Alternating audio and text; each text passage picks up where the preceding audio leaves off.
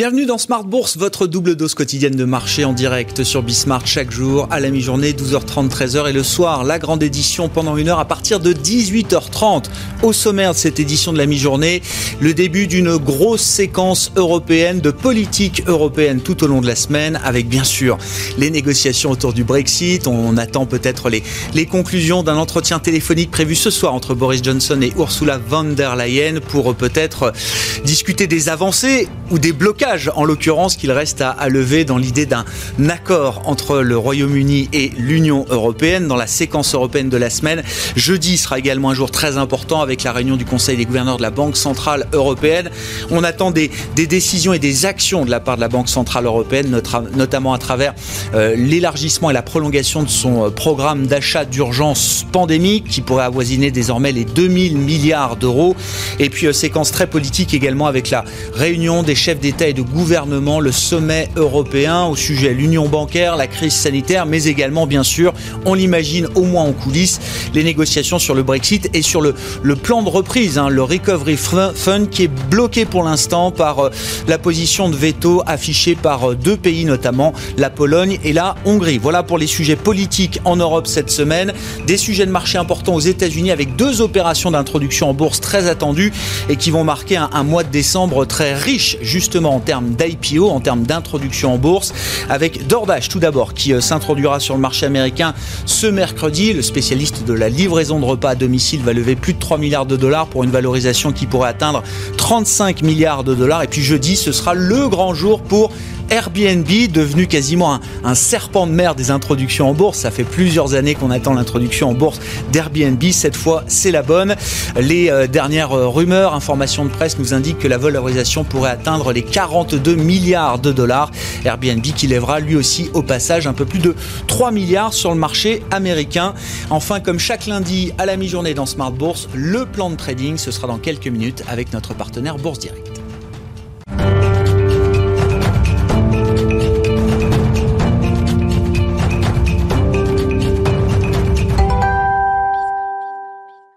Séance de pause, de consolidation pour les indices européens en ce début de semaine. Résumé complet avec Nicolas Pagnès depuis la salle de marché de Bourse Direct. La prudence est de mise à la mi-journée sur le marché parisien, l'attente vis-à-vis des grands sujets économiques du moment et la crainte de voir les États-Unis appliquer de nouvelles sanctions à la Chine incite les investisseurs à la prise de bénéfices aujourd'hui. Sur le front du Brexit, dans un premier temps, les discussions ont repris ce week-end, mais les Européens sont notamment assez peu optimistes sur la perspective de déboucher sur un accord. Michel Barnier a fait le point ce matin devant les membres de l'Union européenne. Celui-ci a annoncé que pour le moment, il n'y a pas d'accord et que les trois sujets de blocages sont toujours au cœur des discussions, à savoir la concurrence, mais aussi la gouvernance et également la pêche, démentant ainsi de prétendus avancées sur ce dernier sujet, comme le laissait entendre la presse britannique. La présidente de la Commission européenne et le premier ministre britannique doivent d'ailleurs s'entretenir par téléphone dans l'après-midi. Les investisseurs qui sont également incités à la prudence alors que l'agence Reuters annonce que les États-Unis se préparent à émettre de nouvelles sanctions à l'encontre de 14 responsables du Parti communiste chinois à cause de leur rôle présumé dans l'exclusion d'élus de l'opposition à Hong Kong. Les États-Unis qui voient eux aussi les négociations patiner sur un éventuel plan de relance budgétaire alors que Joe Biden y est euh, lui aussi allé de son appel à trouver un accord pour, pour venir soutenir l'économie dans la foulée du rapport sur l'emploi euh, du département du travail vendredi. Le plan de relance de 908 milliards de dollars pourrait d'ailleurs être finalement présenté au vote aujourd'hui. En attendant, le nombre de contaminations en hausse continue d'alerter, avec notamment la Californie qui a désormais imposé des mesures de restriction à plus de 23 millions de personnes. La situation est d'ailleurs euh, également critique en Corée du Sud, où un responsable des services de santé a fait part de son inquiétude de voir le système hospitalier s'effondrer face à la troisième vague que subit actuellement le pays. Dans un contexte, dans ce contexte, donc, pardon, les investisseurs sont euh, notamment dans l'attente de l'étude du vaccin développé par Pfizer, par la FDA, qui doit notamment rendre son verdict ce jeudi. Jeudi, c'est également le jour du compte-rendu de la prochaine réunion de politique monétaire de la BCE, ce qui vient rajouter à l'attentisme sur les marchés. Pour de nombreux investisseurs, il est acquis ou presque que celle-ci débloque 500 nouveaux milliards d'euros afin de venir renforcer son programme de rachat d'actifs. Et du côté des valeurs, à présent, Société Générale officialise la fusion de son réseau bancaire avec Crédit du Nord. Une opération qui conduira à la fermeture de 600 bureaux et qui devrait permettre au groupe de réduire ses coûts de 350 millions d'euros en 2024, puis de 450 millions d'euros en 2025. Vinci annonce euh, de son côté avoir remporté un contrat autoroutier en République tchèque avec le fonds euh, Meridiam pour un montant de 600 millions d'euros, un projet qui est prévu sur 28 ans. Et parmi les plus fortes hausses à la mi-journée, on note ArcelorMittal, Hermès, Carrefour ou encore Orange. Parmi les plus fortes baisses, euh, on note BNP Paribas, Vinci, dont on vient de parler, Société Générale également, mais également AXA ou Kering. Et on finit avec les matières premières. Euh, tout d'abord le pétrole, le pétrole dont le baril de Brent s'apprécie à la mi-journée juste en dessous des 49 dollars. Euh, l'once d'or s'apprécie de son côté au-dessus des 1800 dollars, tandis que l'euro dollar est toujours au-dessus des 1,21 dollars pour 1 euro. Nicolas Pagnès qui est avec nous en fil rouge tout au long de la journée sur euh, Bismart dans Smart Bourse depuis la salle de marché de Bourse Direct.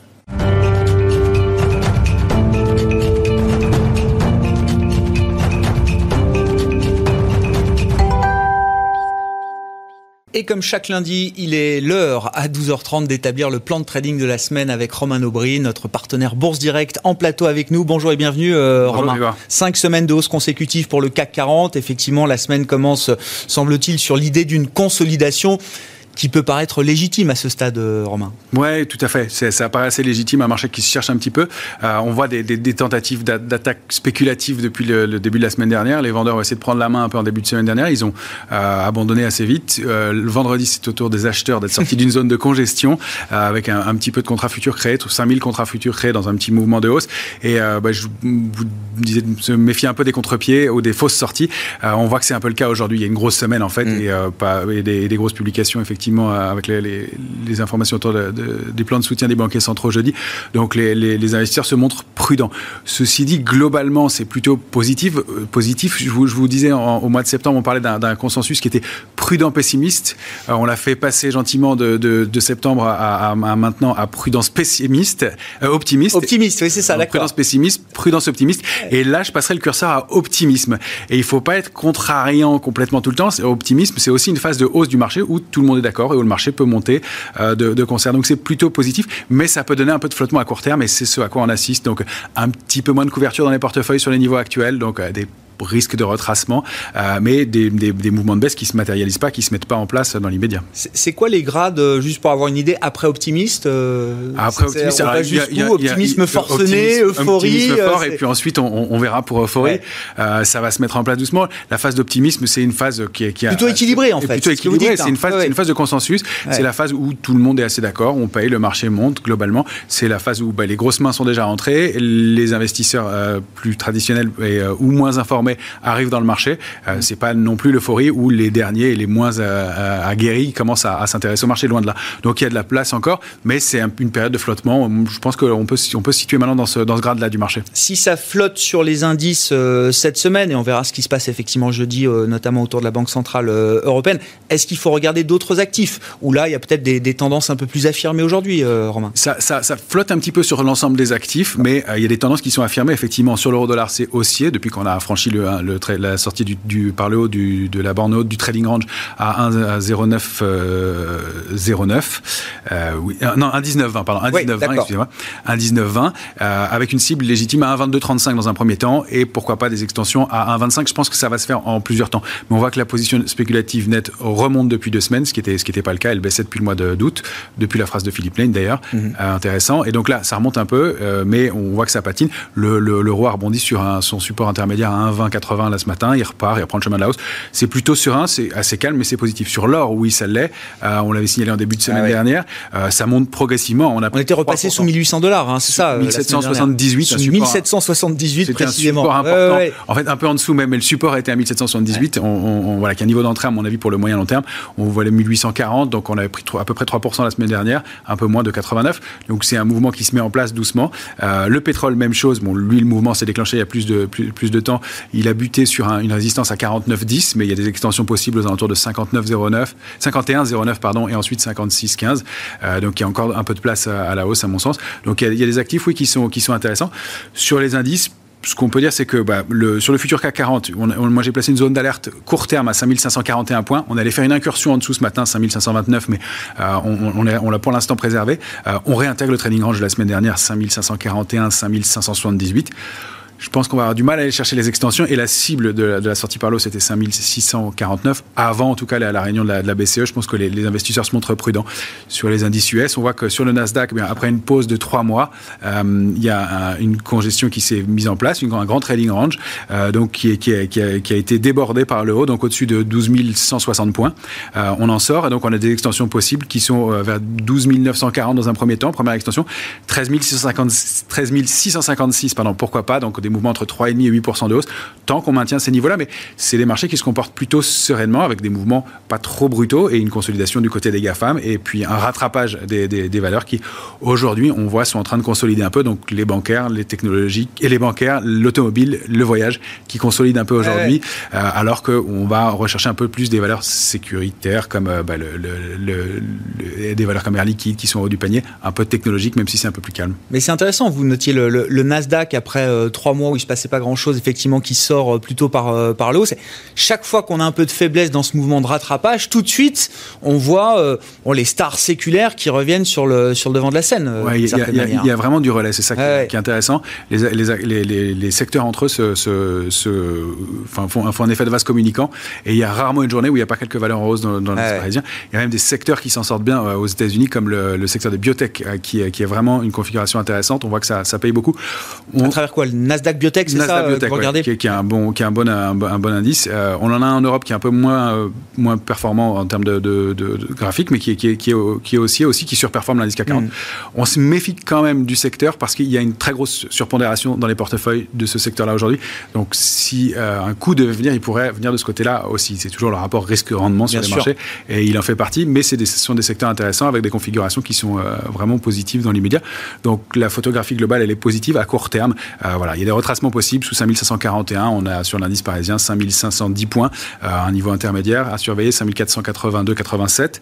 Et puis euh, la cible légitime du mouvement, c'était le biseau baissier, biseau d'épuisement, c'est 5359 points. Encore une fois, j'y crois pas tellement. Est-ce qu'on ira jusque-là? C'est ça la question. Est-ce qu'on pourra baisser de quelques pourcents pour revenir autour de 5350 Ça, ça me paraît difficile. Comme je vous le disais, on est passé dans un climat d'optimisme. Ça veut dire qu'on va vouloir acheter les replis. Donc tout le monde veut acheter les replis.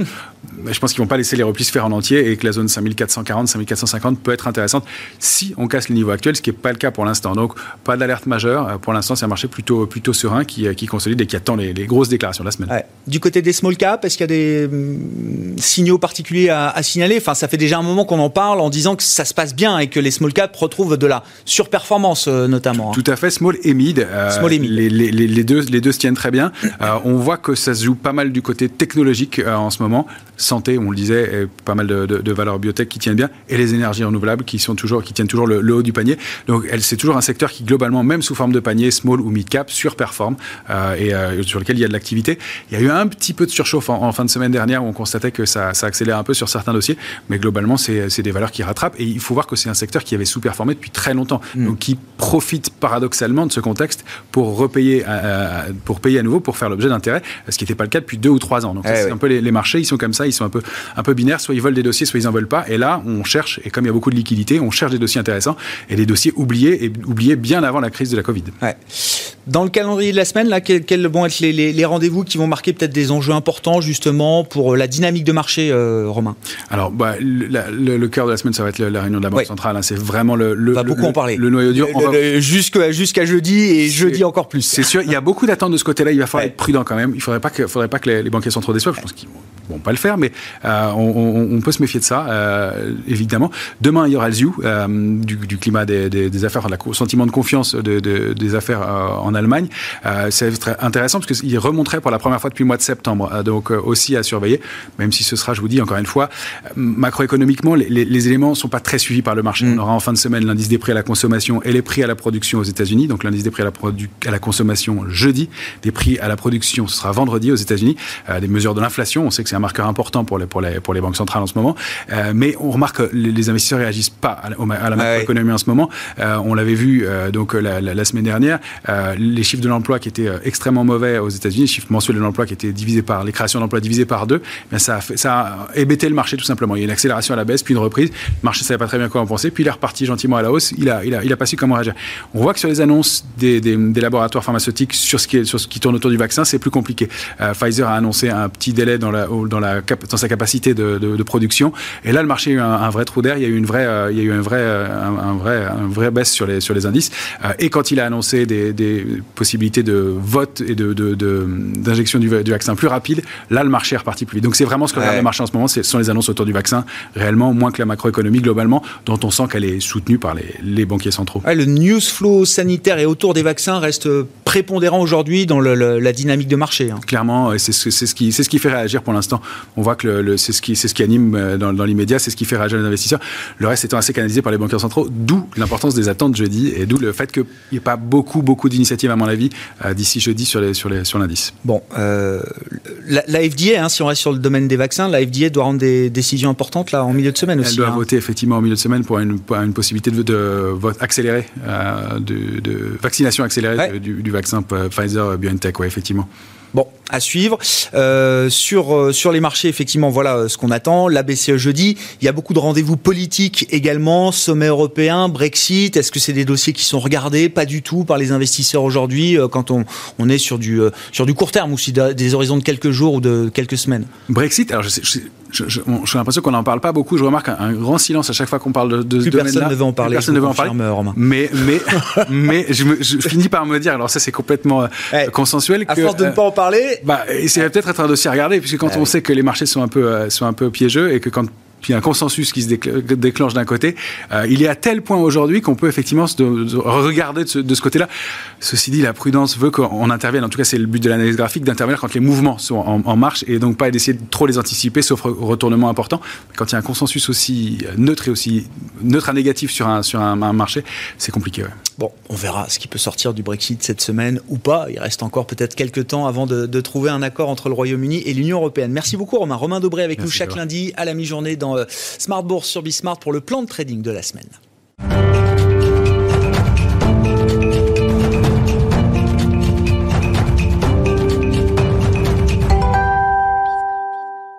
Et puis comme chaque lundi à la mi-journée, focus sur les enjeux américains des euh, prochains jours et des prochaines semaines avec Thomas Coster qui nous rejoint en visioconférence depuis euh, Genève, euh, économiste senior en charge de suivre les États-Unis chez Pictet Wealth Management. Bonjour et bienvenue Thomas.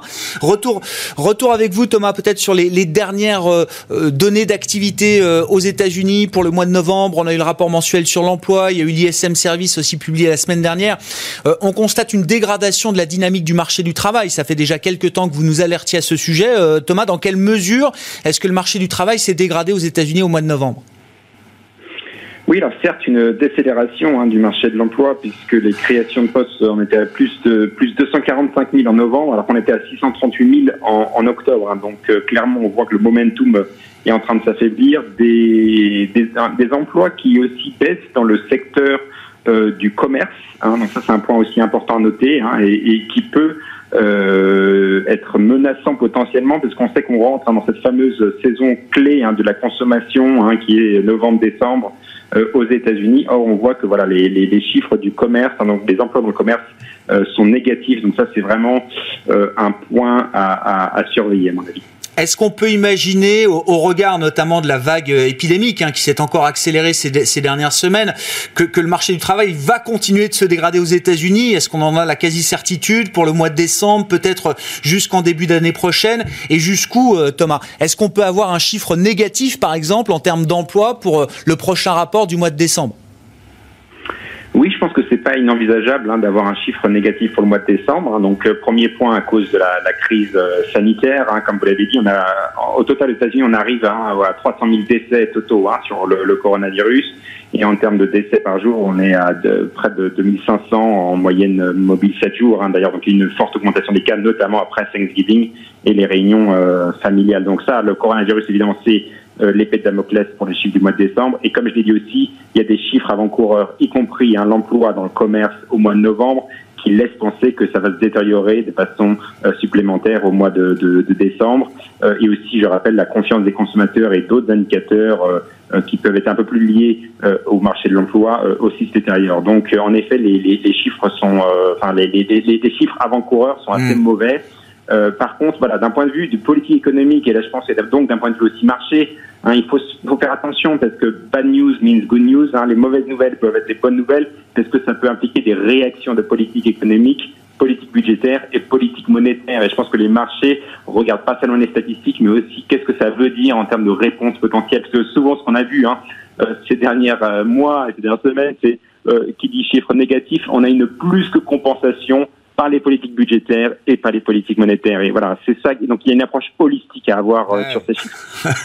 et alors justement, Thomas, dans, dans, quelle mesure cette dégradation du marché du travail, qui est quand même un indicateur clé, euh, bon, sur le plan économique, bien sûr, c'est toujours un indicateur un peu retardé, mais qu'on regarde de très près, c'est un indicateur clé pour le monde politique, pour euh, Capitol Hill et le, le Congrès à Washington. Dans quelle mesure cette dégradation du marché du travail augmente la probabilité d'un accord de soutien budgétaire peut-être euh, pour, euh, pour la période de Noël, euh, Thomas?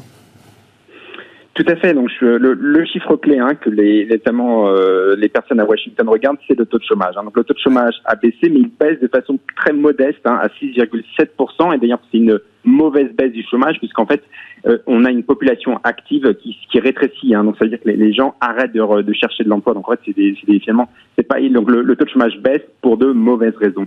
Euh, bref, euh, alors euh, comment regarder ça? Je pense qu'il y a un effet un peu de pression supplémentaire euh, notamment sur les sénateurs républicains pour faire passer euh, un plan euh, budgétaire. Alors, ce que je regarde de ce point de vue-là, néanmoins, c'est que le fameux sénateur Mitch McConnell, qui est celui en charge des républicains au Sénat, n'a pas l'air de bouger hein, pour l'instant. Il n'est pas prêt à accepter le plan de compromis de 900 milliards de, dollars. Donc c'est celui, Mitch McConnell, c'est vraiment le, le, le, sénateur à regarder. Hein, ce que je rappelle, hein, je vais faire un petit cours de, de droit constitutionnel américain, mais euh, c'est lui qui décide qu'est-ce qui va au vote au Sénat. Donc si Mitch McConnell décide de ne pas voter sur la loi de compromis, il n'y aura pas de loi de compromis. Hein. C'est aussi simple que, que, que, ça. Et pour l'instant, voilà, les signaux venant de Mitch McConnell ne sont pas euh, pas positifs. Donc, euh, est-ce qu'il faudra davantage de, de détérioration de, dans l'emploi? Moi, mon base case, mon, mon ancien de base, c'est que s'il y aura un plan certainement entre le plan de Mitch McConnell, parce que Mitch McConnell, lui, veut un plan à 500 milliards de dollars, le plan de compromis, c'est 900 milliards de dollars, peut-être la vérité quelque part au, milieu, certainement plutôt au premier trimestre, mais bon, cela dit, on peut pas non plus négliger le fait que quelque chose arrive euh, dès cette semaine si tout d'un coup, euh, voilà, on se réveille au, à Washington et on se rend compte, comme nous on discute là, hein, c'est-à-dire que la situation sur le marché de l'emploi se détériore. Ouais. Bon, euh, on, verra ça. Alors, il y a d'autres discussions budgétaires en parallèle, mais qui semblent beaucoup plus faciles à réaliser. Thomas, il, faut voter quand même une poursuite de la continuité de l'activité fédérale d'ici la fin de la semaine, hein, une prolongation des enveloppes fédérales pour éviter ce qu'on appelle le government shutdown. Il y en a eu plusieurs ces, ces dernières années. Ça a toujours fait un peu de buzz politique. Ça a parfois été euh, euh, des, moments de perturbation sur les, marchés. Là, il y a une échéance qui est fixée en fin de semaine. Est-ce que c'est une échéance qui, euh, qui, présente un, risque potentiel, Thomas? Oui, alors toute, échéance comme ça quand même présente un, risque, mais là on a l'impression, celui qui brille peut-être par son absence, c'est Donald Trump, hein, le président, euh, à la fois sur le plan de stimulus euh, d'ailleurs, euh, mais aussi sur cette histoire de gouvernement, enfin de, de, donc de, de shutdown. c'est ce qui est plutôt une bonne nouvelle puisqu'il y avait quand même le risque que Donald Trump fasse veto Hein, de cette loi, notamment s'il n'y avait pas eu d'argent pour le mur. Hein. Trump a souvent demandé qu'on ajoute plus d'argent pour, son fameux mur. Or, euh, à chaque fois, les sénateurs républicains ont tendance à le, à, le retoquer, hein, Donald Trump. Donc voilà, là, on n'a pas eu de nouvelles de son côté-là. Donc voilà, le risque d'un veto euh, a l'air d'être euh, assez lointain. et donc, globalement, les choses vont, bon train, en tout cas de, de, ce point de vue-là. maintenant, là, voilà, l'espoir, c'était est-ce qu'on liait euh, à ce budget un mini plan de stimulus. Et là c'est vrai que euh, les signaux sont assez contrastés hein. donc ça, c'est dommage. C'est peut-être une bonne opportunité de lier les deux. Le budget normal plus euh, du stimulus. Mais là ça ça a pas l'air de, de se passer comme ça. Non Trump, on l'a vu encore sur le terrain en, Géorgie ce week-end, c'est ça, Thomas? Alors j'allais vous demander, parce que la, prochaine étape politique aux États-Unis, c'est la réunion du collège électoral 14 décembre, si je dis pas de bêtises, Thomas. Il n'y a plus de risque de surprise sur, sur un vote en, faveur de Joe Biden au sein de ce collège électoral? C'est ma première question, Thomas. Et puis l'autre question clé, effectivement, c'est celle du Sénat, d'où la présence de, Donald Trump en Géorgie ce week-end. Tout à fait. Donc juste pour euh, le Sénat, hein, c'est quand même important puisqu'on est une situation à 50 euh, sièges républicains. Euh, oui, c'est ça, 50 sièges républicains, 48 pour les démocrates, et donc il en reste deux, et les deux vont se jouer en Géorgie le 5 janvier. Et donc évidemment, ça c'est clé puisque si les démocrates arrivent à avoir les deux sièges, on sera 50-50 avec un tie-break euh, qui sera euh, par euh, la, la vice-présidente Kamala Harris qui finalement aura la 51-50, donc une voix de majorité. alors ce scénario reste assez peu probable, hein, puisque si vous regardez les sondages, alors même si c'est vrai qu'en Géorgie, hein, Joe Biden a une légère avance, hein, on parle de une avance autour de 15 000 voix hein, sur un, sur 3 millions. Euh, mais est-ce que voilà, est-ce que les, les, les, électeurs de Géorgie vont euh, voter et surtout vont euh, vont participer hein, à ces élections qui sont des élections plutôt confidentielles au mois de, mois de janvier euh, et est-ce qu'ils arriveront à pencher la balance euh, du côté des démocrates et donc une majorité démocrate enfin très courte hein, mais potentielle au, au, Sénat? Moi je n'y pense pas. Les, les, les sondages aussi sont assez difficiles pour les démocrates mais, mais voilà, c'est quand même une, c'est la course clé euh, du mois de du mois de janvier, puisqu'en effet, euh, il y a beaucoup de choses, hein, beaucoup du programme de Joe Biden qui dépend euh, ah du euh, de la majorité au Sénat, et donc pas de majorité au Sénat, ça veut dire qu'il va falloir euh, raboter tous les fameux, les gros plans ambitieux, que ce soit le Green New Deal, hein, le, le plan vert, le plan de stimulus, Enfin bref, il faudra raboter beaucoup de choses si les républicains continuent d'avoir euh, la majorité au Sénat. Dans un sens ou dans un autre, c'est l'élection en Géorgie qui aura un, impact clé sur le, schéma politique qui se dessinera pour les prochaines années à, Washington entre la Maison Blanche et le, Congrès. Euh, Thomas, pour finir, question marché, jusqu'où est-ce que les taux longs américains peuvent remonter? On voit un 10 ans américain qui semble vouloir aller tester le seuil de 1%. Tout à fait. La grande surprise, je pense, pour le taux de 10 ans, c'est pourquoi il n'a pas davantage monté. Hein. Euh, si vous regardez la corrélation historique par rapport au momentum économique, par rapport aux actions, ou même par rapport aux, matières premières comme le, cuivre, hein, finalement, le taux de 10 ans euh, est euh, de façon surprenante scotché quelque part hein, en dessous des 1%. Alors moi, je pense que c'est une histoire de, de, de banque centrale, hein, de réserve fédérale la réserve fédérale euh, à 1% commencera à s'inquiéter et à 1,5% à mon avis agira. Hein, donc on a, à mon avis, un taux 10 ans qui est de façon implicite contrôlé par la, réserve fédérale. Euh, c'est important. Donc quelque part, plus ça va, plus le taux 10 ans montera, plus il descendra par la suite, puisque le, euh, le, la réserve fédérale tapera avec son marteau, hein, le marteau du, du QE, hein, du quantitative easing, pour faire rebaisser ce taux. La Fed n'a aucune envie de faire monter le taux 10 ans pour deux raisons. D'une part, euh, parce que la Fed euh, a en tête hein, le, le, euh, le, les emprunts du gouvernement, elle veut faire en sorte que le, le, voilà, l'État ne paye pas davantage en termes de service de la dette. Et deuxième point, à cause de la dette, dette privée. Hein, il y a un amas de dettes privées, notamment héritées de la crise du coronavirus. La, la Fed fait très attention qu'il n'y ait pas de débouclage des positions de la dette. Et quelque part, on peut se demander si elle n'est pas déjà prisonnière de ce fardeau de la dette. Merci beaucoup Thomas. Merci pour votre euh, éclairage américain chaque lundi à la mi-journée dans Smart Bourse sur Bismart. Thomas Kosterg, économiste senior, en charge de suivre les États-Unis chez Pictet Wealth Management, la Fed. Ce sera la semaine prochaine. Hein. Cette semaine, c'est la réunion de la Banque Centrale Européenne, notamment ce jeudi, et la Fed qui réunira son comité de politique monétaire les 15 et 16 décembre prochains. Ce sera la dernière grosse séquence de l'année. Voilà pour euh, cette édition de la mi-journée de Smart Bourse sur Bismart. On se retrouve ce soir en direct à 18h30.